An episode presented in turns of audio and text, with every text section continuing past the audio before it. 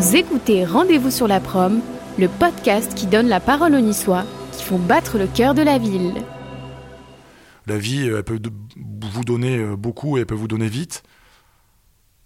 Elle peut vite vous reprendre si vous si vous restez pas si restez pas perspicace et si vous restez pas à la place qui doit être la vôtre. Donc voilà, donc là, je, pense, je pense que nous, on a quand même gardé les pieds sur terre. Euh, on continue à monter, euh, ramasser des champignons avec mon frère dans le haut pays niçois, à Belvédère là-haut. On reste, on, continue à fréquenter bah, les copains, les copains d'école et les copains qui nous ont vus, qui nous ont monter et qui n'ont pas forcément pris euh, le même chemin. Donc après, euh, on peut pas, on peut pas comparer les gens aussi par rapport à ce qu'ils ont sur leur compte en banque il y a plein de gens, il y a plein de gens à moi qui sont de, plein de copains à moi qui sont partis dans des, milieux associatifs et qui ont super bien réussi leur vie et qui sont heureux. Le plus important, c'est d'être heureux dans ce qu'on fait et de, de, faire les choses avec le cœur. Et nous, je pense qu'aujourd'hui, tout ce qu'on fait, on le fait parce qu'on a envie de le faire et parce que ça nous fait plaisir.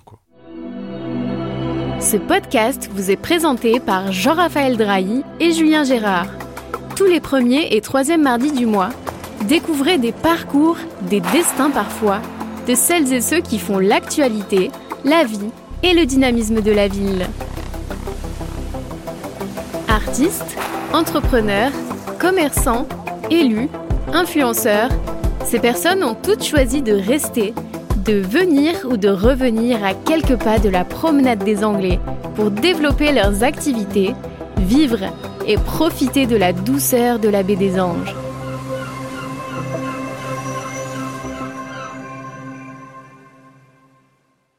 Bonjour à tous et bienvenue sur ce nouvel épisode de Rendez-vous sur la prom. Aujourd'hui, nous sommes avec euh, Frédéric Guintran au Félix Fort. Frédéric, bonjour. Bonjour. Alors, Frédéric, est-ce que vous pouvez vous présenter? Bah, Je vais essayer, ouais. Donc, euh, bah, je suis né à Nice en 1979, donc ce qui fait que j'ai encore 43 ans, j'en aurai bientôt 44 euh, au mois de mars. Euh, je suis bah, actuellement le, gérant du Félix Fort avec mon petit frère Christophe, hein, avec qui, euh, avec qui j'ai commencé à travailler il y a presque 20 ans maintenant. Voilà, amoureux, amoureux de Nice, parce que j'ai eu, bah, je suis né ici à Nice, j'ai aussi mes, mes grands-parents du côté de mon père qui étaient dans, le haut pays niçois, donc dans un petit village qui s'appelle Belvédère, dans la Vésubie. Donc très attaché à Nice, même si j'ai pu, euh, bah, au cours de, ma, de, ma, de ma jeunesse, plutôt de partir un petit peu à Paris notamment, et puis, euh, et puis en Angleterre, où j'ai vécu un petit peu. Mais voilà, aujourd'hui, je suis niçois, je suis content d'être à Nice, et puis je suis surtout content de, de, voir euh, bah, la ville qui se développe et, et, la façon dont elle se développe. C'est quoi votre parcours? Comment vous êtes arrivé jusqu'au Félix Fort comment est-ce qu'on arrive jusqu'au Félix Fort Bon, déjà, c'était un petit peu euh, un rêve de gamin quand on a commencé avec mon frère et quand on a, quand on a commencé à travailler, parce qu'on a, nous, on a commencé avec un petit camion pizza, en fait. Donc, euh, c'était en quelle année? C'était en 2004. Voilà, on a commencé, en fait, bon, moi, je terminais mes études, j'ai fait une école de commerce, donc j'ai fait l'EDEC, là, qui est, qui est à Nice. Mon frère avait, euh, lui, un CAP pâtisserie, donc il était employé chez, chez Multari, donc sur le boulevard Jean Jaurès. Puis il y a eu euh, les travaux du tram qui ont, qui ont un peu changé la, physionomie de la ville. Et euh, bah, il s'est retrouvé au chômage, euh, chômage technique parce qu'une partie de l'équipe, quasiment 50% de l'équipe a été au chômage. Donc voilà, moi j'arrivais de, j'arrivais de Paris où j'avais fini mes études, j'avais fini mon, mémoire de, fin d'études, j'arrivais ici sur Nice, il fallait que je travaille. Donc nous, on avait envie de bosser en fait. On a toujours eu envie de bosser, on a toujours été un peu élevé avec le travail. Hein. On arrive d'un milieu où mes parents, moi c'est euh, ma mère, petite employée à la mairie, petite secrétaire de mairie. Mon père, euh, menuisier, donc ouvrier à, la Compagnie des Eaux. Mes grands-parents, euh, des deux côtés, bon, de toute façon c'était un milieu ouvrier. On a toujours grandi dans, le travail et puis dans cette dans cette éducation où euh, pour, pour pouvoir gagner sa vie, bah, il fallait se lever le tôt le matin, il fallait, il fallait transpirer, il fallait, euh, il fallait galérer, entre guillemets. Donc euh, on avait envie de bosser. Et puis, bon, ben voilà, à cette époque, en 2004, la pizza, ça marchait pas mal. Donc on s'est dit, bah, qu'est-ce qu'on va faire? On va, on va monter un camion pizza. Donc, alors on a mis un peu la charrue avant les bœufs, hein, parce que je je vais vous raconter l'histoire, mais on a fait un peu les choses à l'envers. Mais on les a faites euh, en réfléchissant pas forcément. Et c'est vrai que maintenant, avec le recul, je me dis on était un petit peu fou. Mais bon, dans la vie, si on n'est pas un peu fou, parfois, euh, ça, ça, marche pas forcément. Donc mon frère avait acheté à l'époque une voiture, euh, il avait acheté une voiture à crédit, je me rappelle une Clio DCI, c'était les premières qui venaient de sortir, qu'il avait payé dans les 15 000 euros. Bon, il achète la voiture et puis au final, donc il fait un crédit, il a encore un boulot, pas de problème. Et bon, moi, j'ai pas de travail, je finis mes études, j'avais fait un crédit en plus euh, pour payer mes études avec un différé, donc euh, bon, voilà, je commençais avec, euh, j'étais même pas à zéro, j'étais à moins. Il fallait que je rembourse mon crédit, et puis mon frère bah, vend sa voiture et se dit, bah viens, on monte un camion pizza, donc on achète un vieux Citroën C35 qu'on réaménage avec mon père, donc avec les moyens du bord, en travaillant nous, hein, on, achète, on achète la marchandise et puis on transforme le camion, on en fait un camion pizza. Et puis une fois que le, camion pizza est, terminé et qu'il est dans le, jardin de mes parents, ben on se dit, euh, ben voilà, c'est bien, ben maintenant qu'est-ce qu'on va faire et où est-ce qu'on va le mettre? Et de là, ben on se rapproche des services de la, de voirie. À l'époque, c'était les services de la voirie de la mairie qui géraient les emplacements de camions pizza. Et puis on va les voir en leur demandant, ben écoutez, bonjour, euh, on a un camion pizza, on aimerait euh, le mettre en place. Est-ce que vous avez une place à nous, proposer quoi?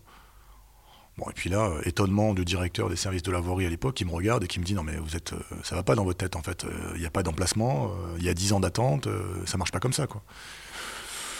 Donc on tombe un peu dénu, on n'avait pas du tout de réseau, hein, on connaissait personne, et puis en plus, vu, du, vu le milieu du, duquel on, arrivait, mes parents ils connaissaient bah, des gens comme eux, hein, qui travaillaient, machin tout, mais qui n'avaient pas forcément, on n'avait pas forcément de contact aussi bien dans la politique que dans les affaires, que dans les, entreprises. Donc on est un petit peu embêté et puis euh, on essaie de chercher quand même autour de nous. Et mon voisin, euh, Doudou Garcia, donc euh, voilà, qui est maintenant décédé, le pauvre, était, alors lui qui était un ancien employé de Citroën et qui avait travaillé avec Jean Sassone à l'époque, qui était donc le, papa de Dominique Sassone et qui était donc forcément le, beau-père de, Christian Estrosi, qui n'était pas encore maire à l'époque. On, va solliciter Doudou en lui disant bah, écoute Doudou, il faudrait vraiment que tu nous aides un petit peu on a un camion pizza, mais on sait pas où le mettre. Ah, Doudou, il nous regarde, il nous fait Putain, les jeunes, euh, franchement, vous déconnez. Euh, chaque fois, euh, c'est moi qu'on vient voir pour, demander des,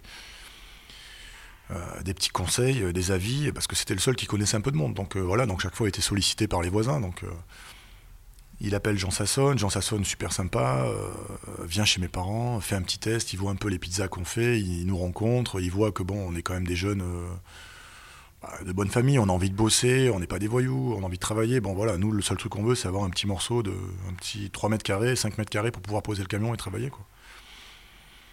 Donc de là, euh, bon bah, on reçoit, on reçoit un courrier de l'Assemblée nationale à l'époque. Donc je me rappelle, j'ai gardé le, courrier de l'Assemblée nationale parce que c'était quand même important pour moi. Et 20 ans plus tard, bah là, à la fin du mois, je monte à Paris pour visiter l'Assemblée nationale. Donc c'est rigolo parce que c'est quand même des symboles qui ont été importants dans notre vie. Et puis, moi, je voyais arriver un courrier au sigle de l'Assemblée nationale. Bon, c'était Christian Estrosi qui nous répondait et qui nous disait qu'il avait fait le nécessaire par le biais de son beau-père, donc pour, euh, pour faire en sorte qu'on puisse avoir au moins un entretien préalable auprès de la mairie pour qu'on puisse voir s'il n'y aurait pas une solution.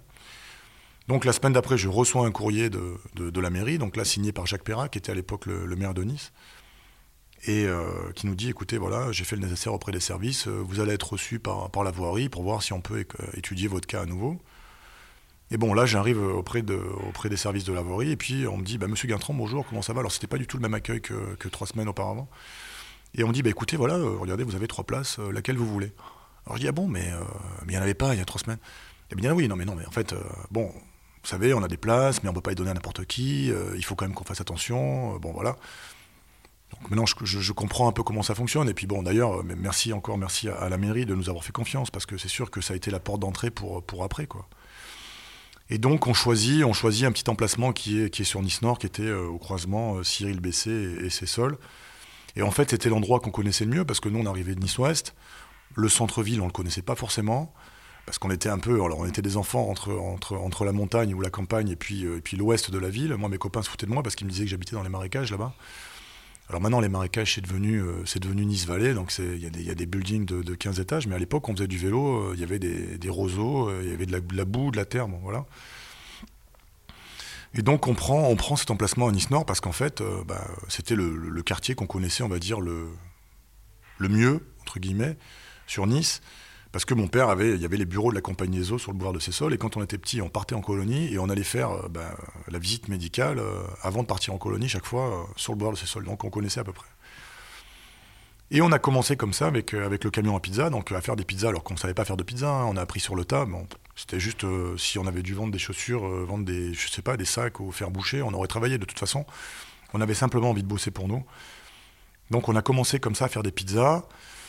Et puis en mode, euh, bon, euh, galérien complet, quoi. C'est-à-dire qu'on allait acheter du papier, euh, à métro des ramettes de papier en couleur. C'est ma mère qui faisait les photocopies au boulot avec le papier, donc elle avait eu l'accord de son chef de service. Hein, je ne veux pas foutre le bazar là maintenant. Mais elle faisait, elle faisait, les photocopies. Euh, on achetait le papier, elle faisait les photocopies avec les imprimantes là-bas, et puis on distribuait les prospectus le matin. On allait faire les courses euh, à Cap 06 derrière les abattoirs là-bas pour, pour, commencer avec une glacière. Enfin, c'était vraiment un truc. Euh, et puis on rentrait chez nous, on allait au camion, après on faisait la pâte, et on travaillait tous les jours, 7 sur 7. Alors on a eu la chance on était chez nos parents, donc on payait pas de loyer, on payait pas la bouffe. Euh, bon, mon père nous prêtait le, vieux J5 qu'il avait, son vieux camion qu'il avait utilisé pour faire les travaux de la maison. Donc voilà, on a commencé comme ça. Et puis en fait, on s'est retrouvé donc d'un endroit qui nous avait été un peu déconseillé même hein, par, par, la voirie à l'époque, parce qu'on avait pris un emplacement devant un petit, un petit jardin où il y avait quand même des soucis, où il y avait des jeunes qui traînaient un peu le soir, ça fumait un peu, euh, ça faisait un peu de bruit, ça, faisait des petites nuisances pour les voisins. Donc on est arrivé là-bas. Et puis au final, euh, après une grosse bagarre générale avec euh, tous les mecs du jardin, bah, ça s'est bien réglé. Et puis on a, on a, repris, on a repris en main le, jardin. Alors c'est vrai que c'est dingue, mais on est arrivé, on a été testé un petit peu. Bon, bah, ils ont vu qu'ils avaient affaire à des mecs qui arrivaient aussi pareil, hein, du, caniveau. Donc euh, voilà. Et puis au final, on s'est fait, fait accepter dans le quartier, on s'est fait accepter par les voisins. Et puis on a, tenu cette affaire qui a, fonctionné quand même bien, même très bien, parce qu'au bout d'un an et demi, on s'est retrouvé avec le, petit camion qu'on avait arrivait plus à. à, subvenir. Ouais, on arrivait, ben on n'arrivait plus. On faisait, des, on faisait des gros week-ends. Le four était en saturation complet. On avait un four à gaz euh, simple, simple niveau et tout ça. Donc on s'est dit bon, qu'est-ce qu'on fait maintenant? On est arrivé au bout du truc. Euh, ben, le camion, on peut pas aller plus loin. Donc qu'est-ce qu'on veut faire? On veut s'arrêter là, on continue comme ça, ou est-ce qu'on veut franchir une étape de plus, franchir un step de plus? On s'est dit, on s'est dit bon, on va réfléchir un peu. On a pris trois jours de vacances. Je me rappellerai, c'était les premières vacances qu'on prenait. On a pris trois jours de vacances. On est parti en Corse euh, pour un baptême d'ailleurs. Donc euh, bon. Et puis, euh, et puis au retour de Corse, on est, on est rentré, on a remonté le boulevard de Cessol en voiture et on a vu un, panneau sur une, une ancienne boucherie marqué local ACD. Donc bon, dès le lundi, on a appelé. C'était Fred Herter, d'ailleurs, je donne son nom parce que parce que c'est lui qui nous a placé dans beaucoup d'affaires euh, sur Nice et aujourd'hui qui, bah, qui, qui, est son propre patron et qui dirige une grosse société de, de placements locaux commerciaux qu'on a rencontré et euh, on a fait l'affaire avec euh, Simon Torgano. Je donne aussi son nom parce que c'est quand même quelqu'un qui, qui, nous a permis d'avancer. Et on s'est beaucoup inspiré de lui par rapport au travail parce que c'était un petit boucher de quartier et qui a très très bien réussi sa vie et qui se levait tous les jours à 4 heures du matin, qui faisait des keftas, qui faisait des merguez, qui faisait des, des chipolatas, et qui a, très bien qui a très bien travaillé, qui a très bien réussi, et bon, sur qui on a pris exemple aussi, qui avait acheté deux boucheries euh, sur le boulevard de Cessol, et en fait, des deux boucheries, il en a fait une, et l'autre, bah, il l'a transformé en, local commercial. Donc nous, on a eu l'occasion de, de, pouvoir le reprendre, donc on l'a racheté. On a repris le droit au bail, donc on payait un loyer à Simon, on a payé un droit au bail pour rentrer, on a fait les travaux, et bon, là encore, euh, folie furieuse des frères Guintran, c'est-à-dire qu'on a, on a signé, donc ils ne voulaient pas signer un vendredi, on a signé un samedi. Et euh, le dimanche, on était dedans avec la masse et on a commencé à tout casser. Et puis, bon, bah forcément, on attaque euh, à 8h30 du matin pour, pour casser le, truc. À 8h32, premier voisin qui descend et qui nous dit Mais vous faites quoi là? Bah, Nous, normal, en plus, spontané, complet, quoi. Bah, on casse on va faire les travaux, ça y est, on va s'installer, on, va s'installer dans du dur, euh, on va déplacer notre camion. Euh. Et le voisin nous dit non, non, mais d'accord, pas de problème, mais c'est dimanche, c'est 8h30, euh, arrêtez vos conneries. Quoi. Ah oui, d'accord, effectivement, bon, donc là on redescend un petit peu. Bon, au final, on fait les travaux. Ça fait un peu peur aux voisins au début hein, quand on s'installe parce qu'on arrive, c'est sûr qu'on a, on on complètement rasé le local, on a refait quelque chose de, flambant neuf. Et donc on ouvre, on ouvre cette pizzeria qui s'appelle Les Deux Frères, donc, euh, qui aujourd'hui est quasiment encore dans le même état, j'ai l'impression, au, bout de, au bout de 15 ans. Et puis là aussi pareil, hein, bon, ben, on ouvre euh, le vendredi, premier vendredi, on, fait un peu plus de 200 pizzas, je crois, le soir où on ouvre. Donc mon frère en panique me dit putain c'est la merde, on va pas y arriver, on n'est pas l'habitude du four, on venait d'ouvrir comme ça un peu à l'arrache, c'est pas possible, on retourne au camion, ça va être trop compliqué, machin. Bon, on prend des tartes, on a fait prendre que des tartes en fait hein, depuis 20 ans, hein, parce qu'en fait c'est chaque fois qu'on a fait des erreurs, eh ben, on a essayé de les et puis on, a, amélioré le, système en fait. Hein. C'est toutes ces erreurs-là qui nous ont fait progresser quoi. Et puis on ouvre le, euh, on ouvre le vendredi, c'est compliqué. Puis après la fois d'après c'est un peu moins dur. Le premier midi on ouvre, je crois qu'on fait euh, quelque chose comme 30 euros ou 40 euros de chiffre d'affaires parce que forcément le midi euh, on n'avait pas l'habitude, on vendait des panini, des salades. Et puis bon doucement, doucement, au fur et à mesure, eh ben, on arrive à faire, je crois que le plus gros midi, on avait réussi à faire 60 ou 70 couverts un midi là-haut avec 30 places assises. Quoi. Et puis arriver à faire 100 pizzas, emporter le, midi. Et puis le soir, je crois que les, les, les, pointes, on est monté à 400 pizzas dans la soirée. Donc on était, c'était devenu vraiment monstrueux. Je crois qu'on était à la fin quasiment une douzaine à travailler, avec 6-7 livreurs sur la, route en permanence en train de bosser. Donc c'était vraiment un truc de fou. Donc il s'est passé, passé comme ça euh, quasiment trois ans. Et puis bon, trois ans où euh, on a commencé à gagner un peu d'argent. On a voulu aussi en profiter un petit peu parce qu'on s'était tellement euh, privé, euh, c'est compliqué. Hein. Quand euh, chaque fois qu'on gagne un euro, on n'avait pas les banques avec nous, donc euh, tout, chaque euro gagné, il était réinvesti dans la société. Quand on achetait une mobilette, bah, il fallait pas de la payer cash parce qu'il n'y avait pas de financement, il n'y avait pas les banques qui nous suivaient, donc forcément, c'est des sacrifices qu'on fait aussi de son côté. Et donc voilà, on a commencé à gagner un petit peu d'argent, et puis avec mon frère, on s'est un peu, on s'est un peu frité parce que forcément, moi, je suis moi personnellement, je suis parti un peu en, live. Hein. je pense que j'ai voulu devenir à l'époque, je voulais, je voulais être champion, de, champion du monde de poker, je sais pas ce que je me suis mis dans la tête, donc n'importe quoi. Bon, au final, je me suis dit que sur le travail, j'avais quand même quelque chose que je pouvais, que je pouvais gérer, mais par contre, la chance, euh, c'est pas possible. Quoi. La chance, on peut rien y faire. La chance, c'est plus compliqué à gérer. Donc on s'est, on s'est, on s'est séparés pendant, pendant quasiment deux ans avec mon frère, où ça nous a permis d'ailleurs de, de, de, voir un peu, euh, bah, chacun de son côté, ce qu'on était capable de faire. Et donc on a fait des affaires de notre côté qui se sont plutôt bien qui se sont plutôt bien passés hein, des deux côtés. Hein. Et puis, euh, et puis bon, on est, on est, euh, on est parti dans le Var où là, on a vraiment pris deux grosses affaires en, en gérance. Et puis, ça s'est pas super bien passé parce qu'en en fait, on s'est rendu compte que c'était pas du tout le, type de clientèle qu'on voulait avoir. Nous, on avait une clientèle fidélisée à l'année. On avait une façon de travailler. Et puis bon, là-bas, c'était hyper saisonnier, donc c'était pas fait pour nous. Donc on est rentré, on est rentré sur Nice euh, avec un semi-échec, hein. c'est-à-dire que ça avait été compliqué, on avait beaucoup travaillé. Moi, j'avais perdu beaucoup d'argent dans l'histoire. Mon frère, il avait réussi à, faire quitte. Mais à côté de ça, on avait beaucoup appris. Quoi. C'est-à-dire qu'on avait vraiment passé encore un cap, on avait vraiment fait de la restauration. Donc, on est rentré sur Nice. Et on s'est dit, bon, mais qu'est-ce qu'on fait? On a cherché un peu. Et puis encore, bah, le fameux Fred Herter, hein, qui nous avait placé dans notre première affaire, nous trouve un emplacement euh, sur, sur ses sols. Un local qui était abandonné depuis quasiment deux ans. Les propriétaires venaient de récupérer les murs après une bataille, après une liquidation euh, judiciaire et tout ça. Donc, euh, on, récupère, euh, on récupère les murs euh, euh, d'un établissement qu'on a appelé Le Garnier maintenant, qui s'appelle Le Garnier, mais qui s'appelait Le Maracana à, l'époque. On fait des travaux de fou, encore pareil, pendant trois mois. Donc là, par contre, c'est nous qui faisons les travaux. Hein. On est en bleu, en chaussures de sécurité, toute la journée dans, le, magasin, à casser, à refaire et tout ça. Les gens du quartier nous, voient un peu, se prennent de sympathie. Ils voient, ils voient des petits jeunes en train de bosser et tout, donc ça leur plaît, hein, parce qu'au final, c'est assez paradoxal en France, mais on n'aime pas trop la réussite, mais euh, on aime bien quand même les gens qui bossent et on aime bien les gens qui sont là, qui, mettent euh, du cœur à l'ouvrage. Donc euh, on, met, quasiment trois mois et demi de travaux pour ouvrir cette affaire.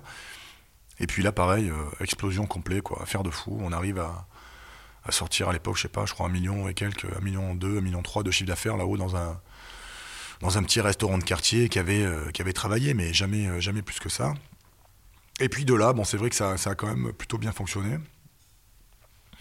On a, on a repris un autre restaurant un peu plus bas qui s'appelait euh, qui s'appelait le, Rossini, enfin qu'on a appelé le Rossini,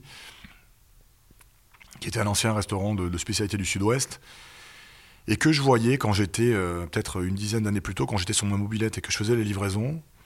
Et le patron, à l'époque, il avait refait les travaux et je voyais cette affaire magnifique et je disais à mon frère, putain, mais c'est un truc de fou, c'est un truc comme ça qu'il nous faudrait. Euh, quand on avait notre petit camion pizza. Et puis au final, bah, dix ans plus tard, on se retrouve dedans.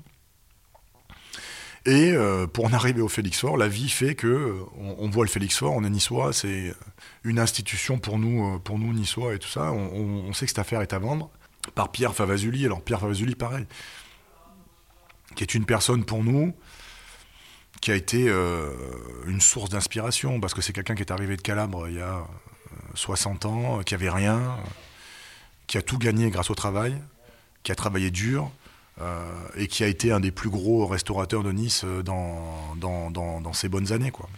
Donc on rentre en contact euh, avec Pierre par l'intermédiaire de, notre brasseur à l'époque, la brasserie Monroe. Et puis, bon, c'est compliqué. Hein. Ça prend, ça prend des années. et, et puis au final, on arrive à tomber d'accord sur, sur, sur un prix. il nous fait un pré-vendeur.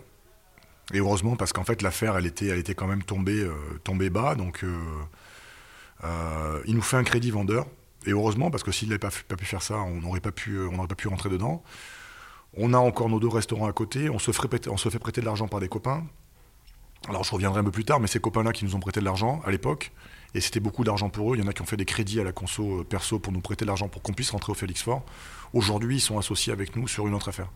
Donc ils sont rentrés avec nous, et puis bah, maintenant ils sont patrons aussi à leur tour, donc euh, c'est quand même important à dire, parce que voilà, on a, on a, on a franchi des étapes, mais après on les franchit jamais seul, et puis euh, si on peut aussi emmener avec nous, et puis faire monter aussi, alors c'est pareil, on n'est pas tous capables de monter aussi, hein, il faut avoir des capacités pour pouvoir être chef d'entreprise aujourd'hui, il ne faut pas simplement voir le, côté, euh, le, beau côté des choses, c'est-à-dire qu'il faut aussi être capable d'assumer, euh, d'assumer tout ça. Hein. Mais donc voilà, on rentre, au Félix Fort, on fait des travaux monstrueux, et puis le, Félix Fort, ça se fait en deux fois. Hein. Aujourd'hui, c'est une des plus grosses affaires de Nice euh, en termes de superficie, mais on, achète la première partie, on fait une location gérant sur la deuxième partie, au bout d'un an et demi, on rembourse le crédit vendeur. On avait 4 ans de crédit vendeur, et puis on s'était mis d'accord avec Pierre en lui disant bah, écoute, si on peut te rembourser avant, on te remboursera avant. Et au final, on, tient notre parole, donc on rembourse avant. On lui achète la deuxième partie. Euh, bon, là, on est dans une période où les banques nous font un peu plus confiance. Euh, on est quand même aidé parce que c'est pareil, hein, sans les banques, euh, on ne peut pas avancer. Hein. C'est-à-dire qu'il y a les hommes d'un côté, et puis il y a les banques de l'autre, et vous pouvez être le meilleur, mais si derrière vous n'avez pas les financements, c'est hyper compliqué de, pouvoir avancer. Et donc on rentre au Félix Fort, et bon voilà, le, Félix Fort, quand on l'achète, il fait, je crois qu'ils ils font un million d'euros de chiffre d'affaires. Aujourd'hui, on est presque à 5.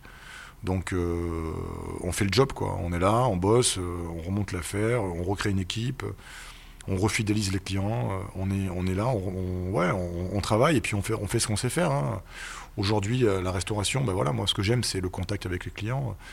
C'est tous les styles et toutes les catégories socioprofessionnelles qui se mélangent ici. Hein. On a des ouvriers, on a des, employés de mairie, on a des avocats, on a des notaires, on a des banquiers, on a des hommes politiques. Enfin, c'est une affaire comme ça qui est au cœur de Nice et qui a pour vocation aussi, je pense, un petit peu de, servir à la population. Hein.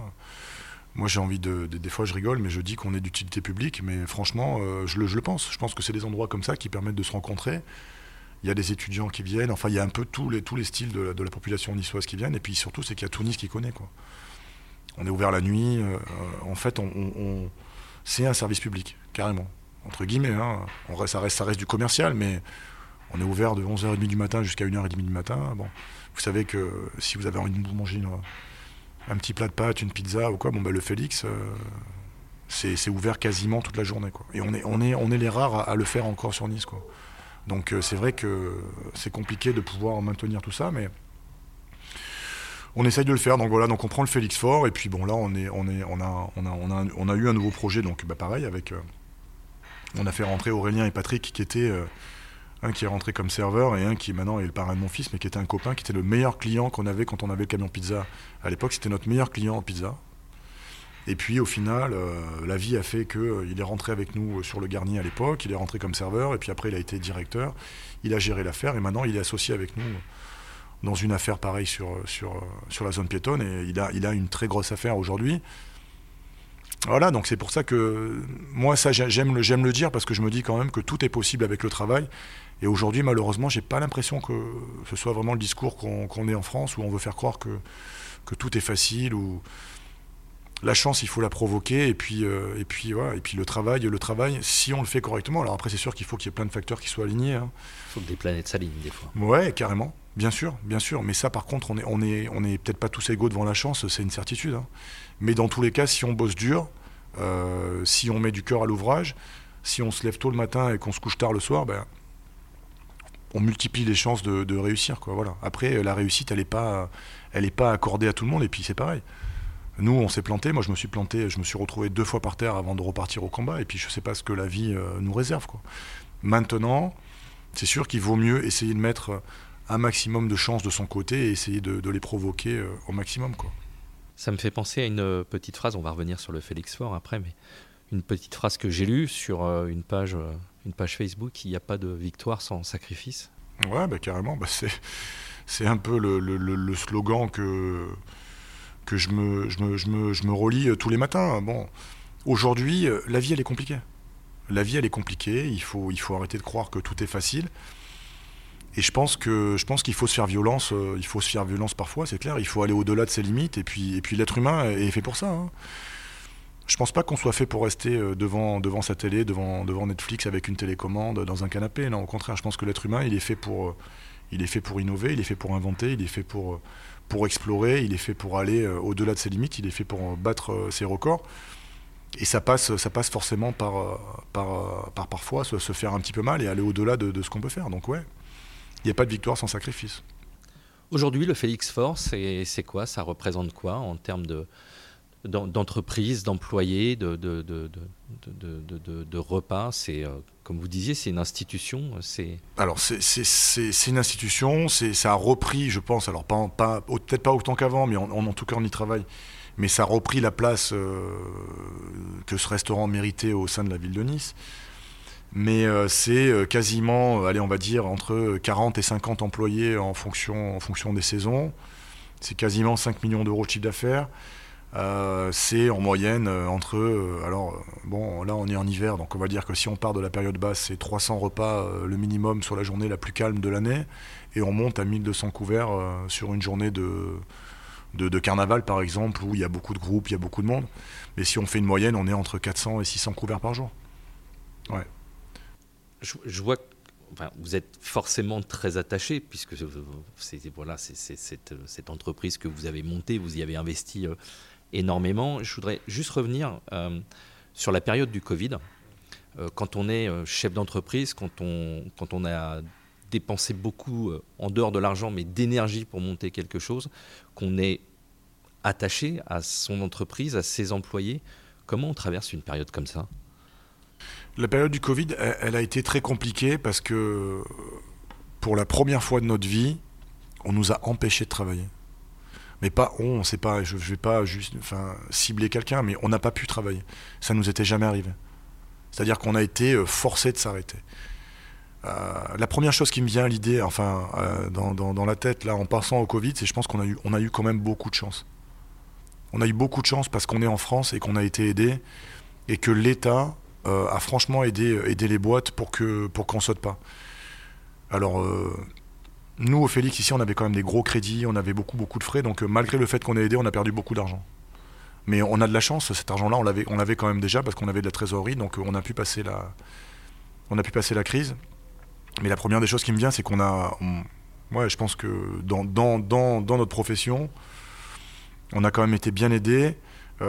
moi, ça m'a permis de, bah, de d'ouvrir les yeux un peu sur des choses différentes parce que d'un coup je me suis retrouvé j'ai eu du temps j'avais j'ai toujours eu la tête dans le guidon et puis là d'un coup je suis à l'arrêt je suis à l'arrêt et qu'est-ce qui m'est venu en premier? Bah, je me suis dit bon là on est vraiment dans la merde pour euh, pour parler comme ça il faut qu'on protège nos boîtes il faut qu'on protège nos employés il faut qu'on protège nos métiers parce que on fait des métiers quand même compliqués, mais on fait des métiers qui sont, euh, je vous le dis et je le répète, euh, d'utilité publique. Mais je pense que voilà, le restaurant, ça fait partie de la tradition française. La brasserie encore plus. Donc il fallait qu'on protège un peu toutes ces entreprises. Et c'est la première fois de ma vie où je suis descendu dans la rue faire une manifestation. On est descendu à Paris, avec, à Paris, à Marseille, avec quasiment l'ensemble de l'équipe ici, pour, pour essayer de faire comprendre à l'État qu'on était dans une situation compliquée et qu'il fallait qu'il fallait qu'on soit aidé. Et après tous ces mouvements, euh, ben, l'État a compris et puis ils ont mis en place des aides pour les entreprises et ils ont compris qu'il ne fallait pas nous laisser, euh, nous laisser tomber. Mais euh, voilà, j'avais pas, j'ai, jamais eu un, caractère syndicaliste ou, revendicateur. Hein. Moi, en général, je suis quand même quelqu'un, j'ai été bien élevé, enfin bien élevé par mes parents, je pense, quoi. Mais il y a un feu rouge, je m'arrête. En général, voilà, l'État dit, bah écoutez, il faut faire ci, il faut faire ça. Je, je suis les consignes parce que je pense que c'est une bonne chose et je me dis qu'on a des gens on a des gens en haut, quand ils prennent des décisions, ils font pas n'importe quoi. Donc je ne suis pas dans le, dans le côté opposition, on va aller dans la rue, on va gueuler. Mais c'est vrai que là, c'était la première fois où on descendait, mais pour protéger nos emplois, pour protéger nos entreprises, pour protéger nos salariés, et pour protéger ce que certains ont mis, ont mis une, vie, une vie à construire, et c'était le cas pour nous. quoi.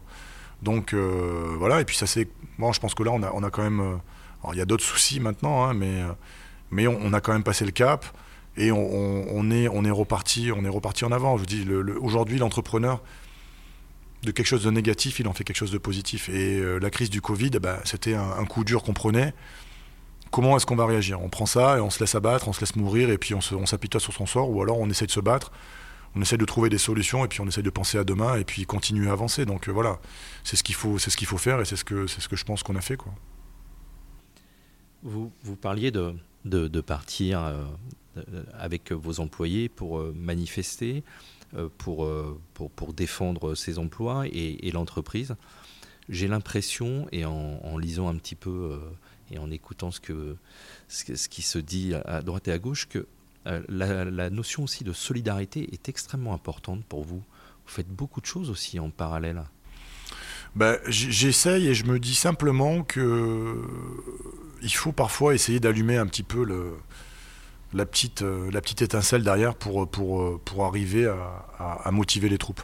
Il y a plein de gens, au final, il y a plein de gens qui ont envie de faire plein de choses. Simplement, ils n'ont peut-être pas euh, la visibilité nécessaire pour pouvoir euh, lancer les choses, par exemple. Il y a eu la tempête Alex. au lendemain de la tempête Alex, on était ici, là, hein, dans cette salle, avec euh, une trentaine de chefs d'entreprise euh, de la région, alors des petits comme des gros, et on s'est dit qu'est-ce qu'on fait? Qu'est-ce qu'on fait par exemple euh, Aujourd'hui, on ne va pas prendre la place de l'État, on n'est pas là pour ça, on ne va pas prendre la place de la collectivité. Par contre, en tant que privé, en tant qu'entrepreneur, comment est-ce qu'on peut vous aider? Voilà, c'est une main tendue. Aujourd'hui, il y, a, eu l'armée, il y a eu les services de l'État, il y a eu tout ça, mais est-ce que nous, en tant qu'entreprise, on peut vous aider? Euh, et, par exemple, on a, mis, des choses en place. Et c'est là que je me suis rendu compte qu'au final, la solidarité, elle est encore présente. Euh, il y a plein de gens qui veulent faire plein de choses, il y a plein de gens qui veulent aider, il faut simplement les solliciter un petit peu. Et peut-être que ça devrait rentrer aussi, ça, je ne sais pas si ça monte euh, jusqu'à Paris, on ne sait jamais, mais il faudrait essayer de solliciter un peu plus les Français parce qu'il y a plein de gens qui, sont, qui, ont, plein de, bonnes idées, qui, ont plein, qui sont plein de bonnes volontés. Ça permettrait aussi de rapprocher peut-être euh, les anciens et les plus jeunes euh, sur des projets euh, collectifs, je ne sais pas. Mais dans tous les cas, je me suis rendu compte qu'on a demandé aux Niçois et aux gens de la région du 06 et même au, niveau de la France, parce qu'on a été aidés partout. On a eu une galère, on a eu une tempête, on a eu énormément de gens qui ont été déplacés, qui ont été sans abri. Ben, on a été, aidés de partout et de manière impressionnante. Impressionnante. Et aujourd'hui, bah, ce qu'il en reste, c'est que par exemple, il y a les week-ends solidaires, hein, les OS, euh, qui, a été mis en place par un copain qui s'appelle Gilles Marsala et, Philippe Roustan, par des copains. Et aujourd'hui, on se rend compte bah, que c'est des citoyens euh, lambda, de toute origine confondue, hein, des gens qui, qui, sont ouvriers comme des gens qui sont cadres ou qui sont patrons d'entreprises, qui travaillent et qui vont aider des gens qui ont été sinistrés. Je peux vous garantir que quand vous avez votre maison dans laquelle il y a deux mètres de boue qui est, qui est rentré, où tout est dévasté, et que vous avez 100 personnes qui arrivent habillées en bleu de travail avec des gants, des pelles et qui viennent vous aider, ça fait chaud au cœur parce que les assurances, ça, elles peuvent pas le faire. Et, euh, voilà, donc on se rend compte qu'au final, la solidarité, continue à exister. Maintenant, pour qu'elle continue à exister, il faut, il faut arriver à, la faire vivre et, euh, et, à la mettre un, petit peu en avant. Hein. Là, par exemple, très bientôt, on fait on, fait, on va faire une journée galette des rois ici au Félix, où euh, des fournisseurs nous ont offert de la, de la marchandise pour qu'on puisse fabriquer des galettes des rois.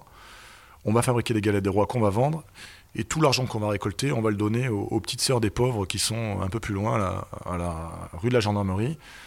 Alors franchement, bon, moi je connaissais connaissais pas trop les maisons de retraite et tout ça, parce que forcément, les maisons de retraite en général, on n'est pas forcément amené à y aller. Et j'ai eu l'occasion de, voir les maisons de retraite à partir du moment où mes grands-parents ont, dû, y aller parce qu'ils ne pouvaient plus rester tout seuls à la maison et que c'était compliqué. Et je me suis rendu compte de... Ça fait quand même un choc. J'ai visité la maison de retraite qui est tenue par les petites sœurs des pauvres et franchement c'est impressionnant. C'est impressionnant de, propreté. Euh, bon, j'ai fait la déformation professionnelle, moi je suis allé voir les cuisines et franchement j'ai halluciné. Mais j'ai vu aussi qu'elles se mettaient... Euh, elles mettaient leur vie au service des autres. Elles sont là, elles passent leur vie auprès de personnes âgées pour faire en sorte que la fin puisse s'accompagner le plus dignement possible. Bon, ben là, on va faire une petite, une petite journée pour les aider. On va essayer de récolter un maximum d'argent pour leur donner parce qu'elles ont besoin d'argent. Parce que je ne me rappelle plus le pourcentage, mais je pense que c'est 60% de leur frais de fonctionnement. Il, est, euh, il provient uniquement de dons. Donc euh, c'est compliqué. Bah, c'est hyper compliqué. Elles ont des employés à payer parce qu'il y a aussi des, il y a des gens qui travaillent et qui sont des vrais professionnels de santé, euh, qui bossent là-bas, qu'il faut, faut payer, donc euh, elles ne peuvent pas tout assumer. Et donc voilà, donc si on peut aider un petit peu, ben, on essaye de le faire. Donc euh, c'est pas qu'à chaque fois que je trouve une cause, on peut le faire. Non, moi, ce que moi, ce que j'aime aujourd'hui, c'est mettre en place et aider les gens qui ont des bonnes idées, qui ont des bonnes intentions, à pouvoir connecter les gens entre eux Et en fait, euh, parfois, on se rend compte qu'il ne faut pas beaucoup pour, pour, faire en sorte que ça fonctionne. Maintenant, il faut arriver à déclencher le truc. Il faut arriver à sortir de, de, de cet anonymat là, dans, dans, lequel la société nous pousse un petit peu aujourd'hui et arriver à se reconnecter euh, bah, les uns aux autres et puis arriver à faire en sorte que, que ça puisse fonctionner. Et je pense qu'à Nice, on a quand même de la chance où on n'est on est, euh, on pas dans un village, mais, euh, mais presque. Donc euh, voilà, quand on connaît les bonnes personnes, on peut faire beaucoup de choses. Il suffit simplement d'aller solliciter et puis en général, on, a une réponse positive en face. Quoi. Vous parliez il y a quelques instants d'avoir réuni les, les chefs d'entreprise au moment de la tempête Alex pour savoir ce que vous pouviez faire pour la vallée. On va parler deux secondes de l'UMI. Euh, quand on vient d'un milieu modeste, comme vous le disiez, et aujourd'hui cette place que vous tenez dans cette, c'est une association, l'UMI ou Alors c'est une fédération. Une fédération. Ouais.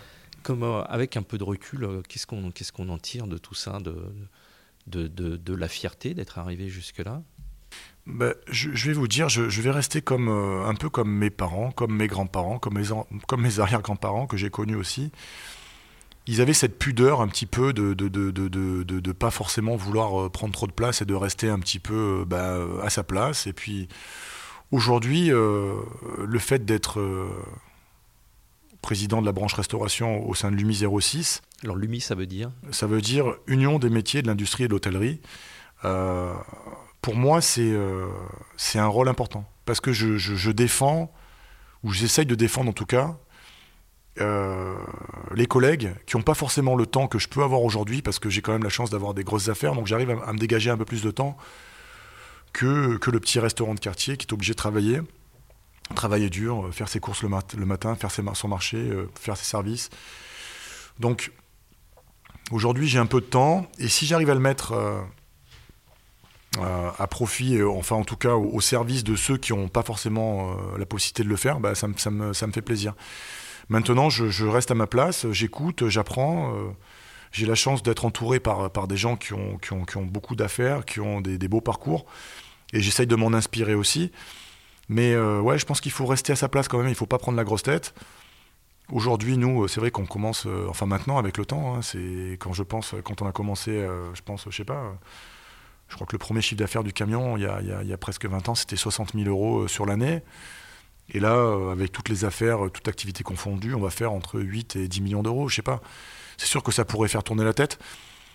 Non, moi je pense qu'il faut, il faut garder les pieds sur terre, il faut pas oublier d'où on vient. Moi, j'oublie pas, euh, j'oublie pas mes parents, euh, les sacrifices qu'ils ont fait pour qu'on puisse, puisse avoir une éducation correcte, pour qu'on puisse euh, bah, visiter la France au travers des colonies de la Compagnie des Eaux. je veux dire, euh, pouvoir monter au ski avec le GSEM euh, tous les mercredis. C'était euh, l'association de la mairie, des employés de la mairie, ont monté tous les mercredis au ski. c'est des gros sacrifices qu'ils ont faits. Il faut pas qu'on oublie d'où on vient. Voilà, il faut pas qu'on oublie d'où on vient. Il faut qu'on garde les pieds sur terre. Et on peut être, on peut rester quelqu'un de, très humain et de, au fait de, tout ce que, de tout ce que les gens peuvent traverser. Et pour autant, et pour autant, gérer les entreprises, gérer, gérer de l'argent. Voilà, je pense qu'il faut pas, il faut pas se laisser enflammer par ça et il faut le digérer. Il faut le digérer et ça, se, fait, ça se fait avec le temps. Euh, il faut pas, il faut pas euh, partir, partir en live, excusez-moi l'expression, mais dès qu'on commence à voir un petit peu des zéros sur son compte en banque, mais parce que, parce que ça peut vite se retourner aussi. Hein.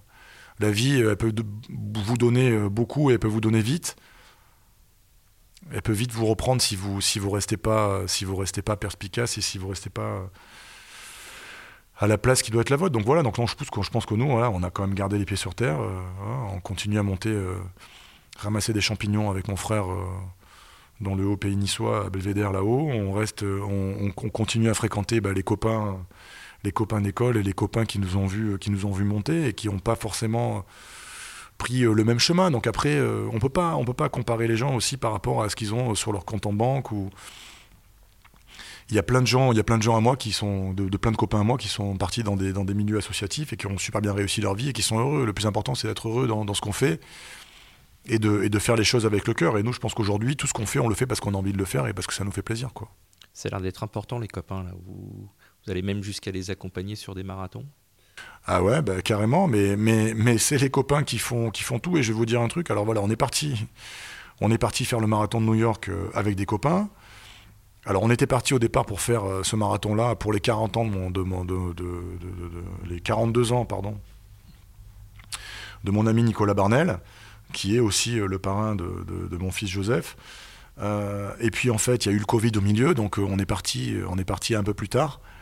Et je l'ai accompagné parce que c'était un beau défi. Et, le marathon, alors moi j'en ai fait plusieurs, j'ai même fait un Ironman pour voir si j'étais encore capable d'être là. Et bon, finalement ça va, j'ai réussi à terminer, mais bah, c'est pareil que il n'y a pas de victoire sans sacrifice quoi. C'est-à-dire qu'il faut arriver à se challenger un peu de temps en temps, à se mettre un peu des défis.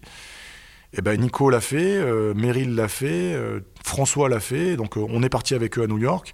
J'ai pas pu le faire, je devais le faire avec eux. Je me, suis fait une double hernie discale là pendant l'été, donc j'ai pas pu m'entraîner. Bon, c'est dommage. J'ai repris l'entraînement hier à peine. mais on est allé avec eux et moi, franchement, ben, c'est comme si je le faisais moi quoi. Je passe la ligne d'arrivée avec lui, mais je suis content pour mon ami. Il a galéré pendant 5 heures, mais d'où il est parti quoi Il est parti de zéro. Il a réussi à passer le cap des blessures. Il s'est entraîné tout seul. Euh, il faut le faire, aller courir 25, 30 km sous la pluie euh, euh, pour vous entraîner quand il n'y a personne qui est là pour vous, accompagner. Donc ouais, moi je suis, fier de lui, je suis, fier d'eux, je suis fier de voir ce qu'ils ont fait. Je suis fier de voir que c'est Meryl, maman de trois enfants, qui a tiré, qui a tiré les deux costauds hein, derrière, qui a tiré François, qui est l'ancien capot de la Brigade Sud, 110 euh, kilos, euh, finisher Ironman, euh, il a fait des 73, il a fait des marathons, il a fait plein de choses. Et, Nicolas Barnel, bah, c'est elle qui les a tirés, la petite maman toute menue de 50 kilos qui a tiré les, deux colosses derrière. Donc franchement, quand je vois ça, je me dis mais c'est fabuleux quoi. C'est-à-dire que l'être humain, quand il a envie de se donner des objectifs, quand il a envie d'aller au bout, peu importe le temps, on s'en fout. Le temps, le premier fait 2 heures, le dernier fait 7 heures, peu importe c'est l'énergie qu'il faut mettre, mettre là-dedans, et c'est tout ce qui s'est passé avant. Le jour de la course, on va dire que c'est la petite cerise sur le gâteau. Mais qu'est-ce qui s'est passé? Qu'est-ce qu'il y a eu comme étape pour en arriver là? Il a fallu se faire violence. Et les copains ont répondu présent, donc j'étais là avec eux pour, les accompagner, et j'ai j'ai autant profité qu'eux. Même si j'ai pas fait la course, j'ai autant profité qu'eux, et c'était franchement un super moment. On va revenir sur Nice. Euh, on va commencer déjà bah, par, le, par le Félix Fort. Le Félix Fort, c'est une brasserie une brasserie, c'est un, terme un peu euh, générique et on peut se dire que quel que soit l'endroit où on va aller, euh, on, y trouvera la même chose. Qu'est-ce qui fait que le Félix Fort, c'est une brasserie niçoise? Bah, C'est une brasserie niçoise parce qu'on essaye quand même aussi un petit peu de, mettre en avant des, produits de chez nous, mais c'est surtout une brasserie niçoise parce qu'en fait, il y a beaucoup, beaucoup de Niçois qui viennent, s'y retrouver. Hein. C'est pas un endroit qui est destiné aux touristes ici. 80% de nos clients, c'est des Niçois. Donc, euh, je pense que c'est une brasserie niçoise. Après, au niveau de nos plats, on, fait, on fait des plats qui sont un petit peu, un petit peu cultes ici, comme la daube, euh, de bœuf, euh, les farcis. quand il y a des groupes, on fait des assiettes niçoises avec de la pissaladière, avec, avec des panisses, avec tout ce qui peut représenter un peu notre gastronomie. maintenant, en parlant de gastronomie niçoise, on va ouvrir bientôt une affaire qui sera destinée à mettre en avant quasiment que des produits niçois sur une, une version un peu moins restaurant, un peu plus euh, euh, emporté ou, euh, restauration rapide. Mais voilà ce qui fait, ce qui fait, ce qui fait le Félix. Surtout, c'est l'âme qu'on va essayer de lui apporter. Et pour qu'on puisse y apporter une âme, il faut que les Niçois s'y sentent bien, ou en tout cas les clients s'y sentent bien.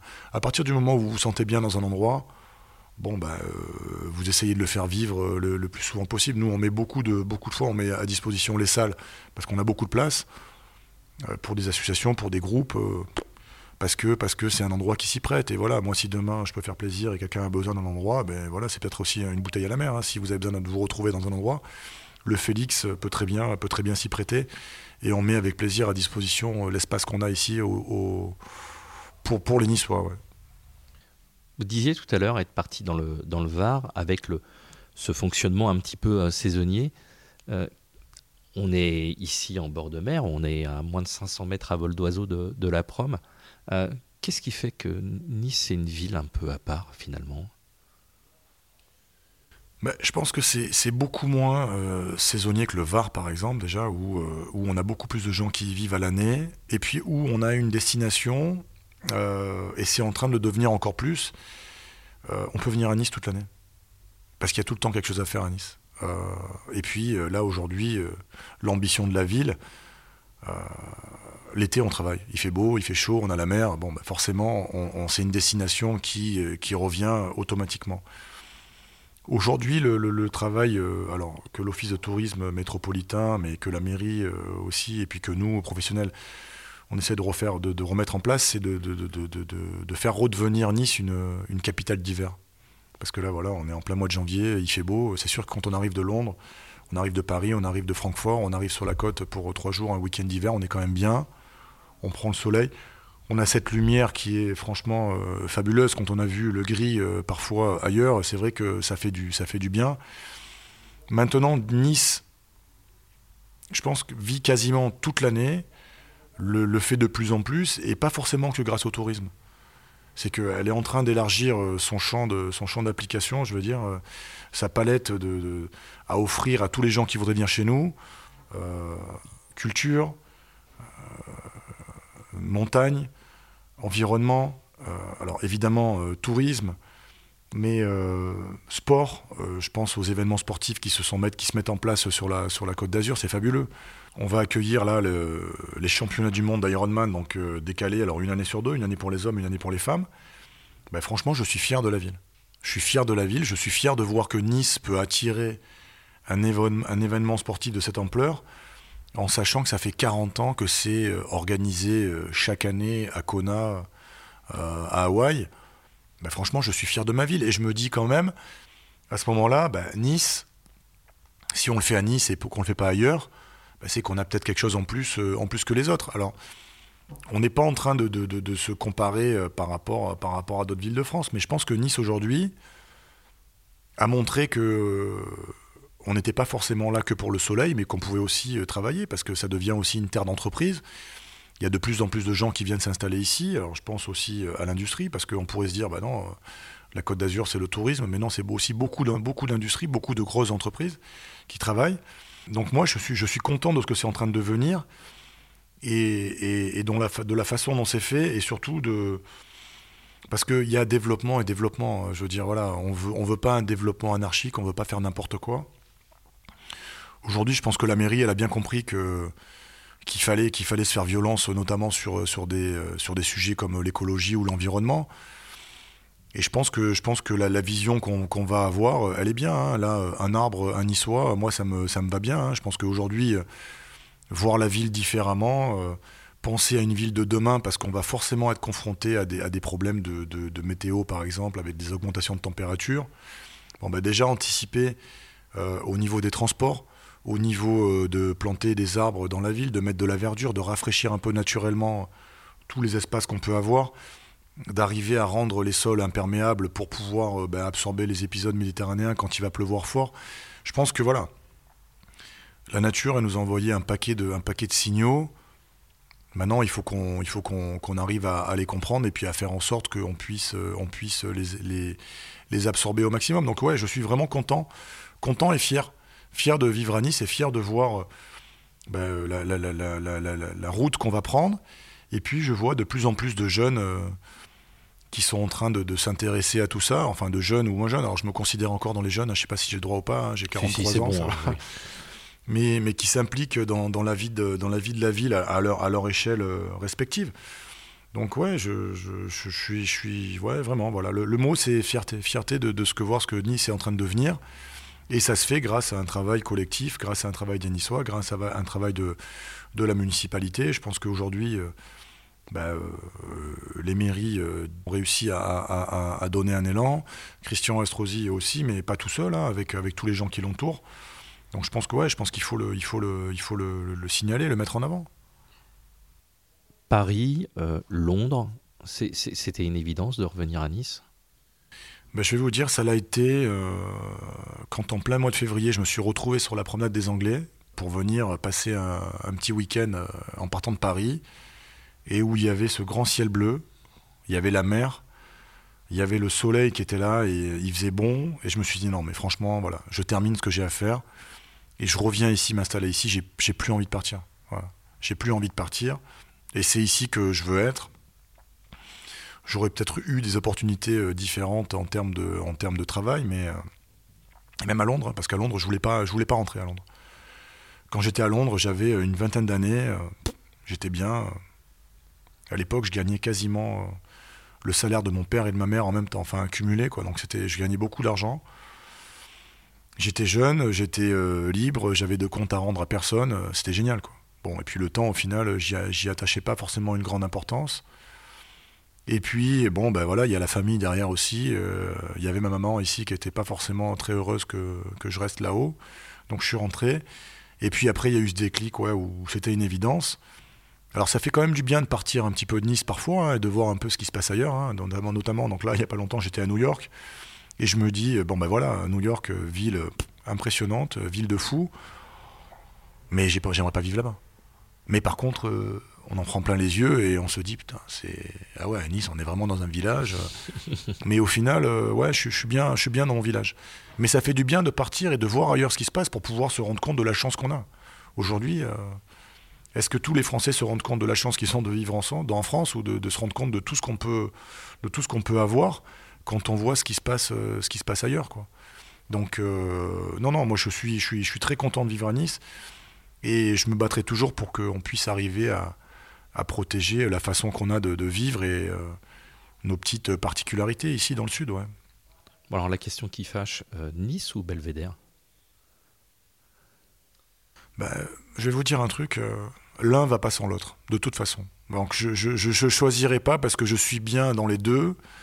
Et puis, euh, alors, je vais même aller encore plus loin, c'est qu'il n'y aurait pas de Nice aujourd'hui s'il n'y avait pas eu Belvédère, s'il n'y avait pas eu Roquebillière, s'il n'y avait pas eu Saint-Martin-Vésubie, s'il n'y avait pas eu Lantosque, s'il n'y avait pas eu tous ces petits villages de la Vésubie, de la Tinée, qui ont abreuvé en, travailleurs euh, à l'époque, euh, après, après la guerre, on va dire, euh, et même peut-être un peu avant, euh, Nice. Donc en fait, on est, on est liés. Il n'y a pas, pas quelqu'un aujourd'hui sur Nice qui est niçois en étant né ici, qui peut pas vous dire qu'il n'a pas des cousins ou de la famille dans le haut pays niçois. Franchement, c'est compliqué.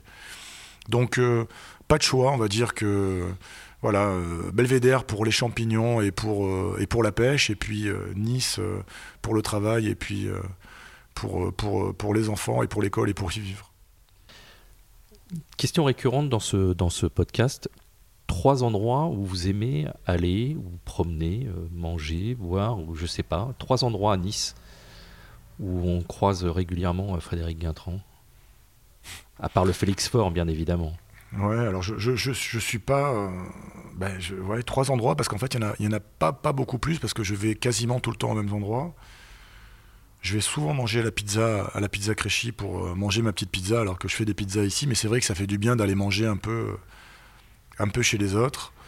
Donc euh, la pizza Créchy. je vais souvent boire un verre au Madison chez mon ami Eden, qui, a, qui, a, une affaire de nuit, qui a une plage privée sur la promenade des Anglais, qui s'appelle le Cocoon, qui est un enfant du Nice, qui a commencé, qui a commencé de zéro et chez qui je vais souvent parce que je me sens bien dans ces affaires et parce qu'on y voit, on y voit aussi pareil les Niçois, euh, tout, tout, milieu confondu. Et puis après, euh, la promenade. Alors la promenade pour, marcher et puis pour voir un peu aussi la mer parce que ça fait du bien de sentir un peu euh, cette présence qu'on a avec la Méditerranée qui est, qui est là tous les jours et est-ce qu'on mesure la chance qu'on a de pouvoir la voir même pas trois minutes à pied donc euh, voilà, c'est des, des endroits qui me, qui me sont chers. Voilà, après, après Nice, euh, Nice à pied ou Nice à vélo aujourd'hui, c'est franchement euh, une autre ville. Donc voilà, j'encourage tout le monde à le faire hein, et à se balader un petit peu dans le vieux Nice parce que pour avoir habité rue du Château dans le vieux Nice quand j'étais un peu plus jeune, ben, aujourd'hui, quand je continue à marcher dans le vieux Nice, il y a toujours un endroit que je découvre et un endroit nouveau. Euh, et, je respire cette, euh, cette sincérité, cette vérité de, voilà, à, 500 mètres. Donc, euh, ouais, on a beaucoup de chance de, pouvoir, de pouvoir faire tout ça et de pouvoir l'avoir. C'est vraiment à taille humaine. En marchant, en marchant un quart d'heure à droite ou à gauche ou sur les côtés, bah, il y a plein de trucs super sympas. Donc, ouais. Nice en amont c'est compliqué. Hein. Je dirais rayonnante. Et c'est compliqué. Mais je dirais rayonnante. C'est noté. Pareil, une question un petit peu récurrente. Je, je demande toujours à, mes invités de me donner le, le nom de quelqu'un que je pourrais aller rencontrer pendant un prochain podcast.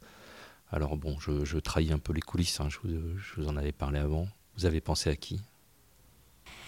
Ben, moi j'aimerais bien vous, vous envoyer euh, vers Gauthier Robot. Alors Gauthier Robot, ça va peut-être vous surprendre, mais il fait un métier très peu commun, enfin vraiment un métier, et puis quelqu'un qu'on n'a pas forcément envie d'appeler, parce qu'il dirige une entreprise d'obsèques. D'accord. Voilà. Donc c'est quelqu'un qui est qui fait pas quelque chose de commun et je pense pas que vous ayez rencontré beaucoup de gens qui fassent ce métier.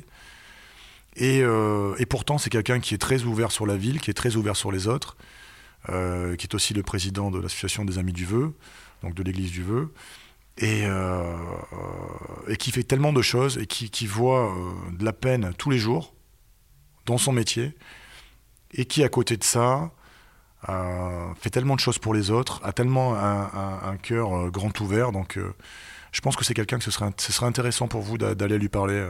À mon avis, vous ne serez pas déçus. Bah, c'est bien noté. Merci beaucoup, Frédéric. Merci beaucoup. Merci pour cet accueil.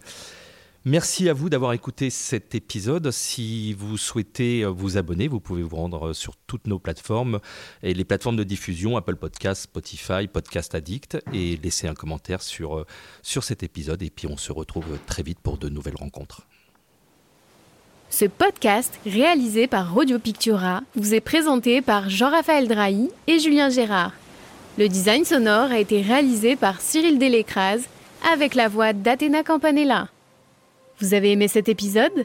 Abonnez-vous pour ne pas rater les prochaines diffusions. Vous pouvez également laisser une note et un commentaire sur Apple Podcast.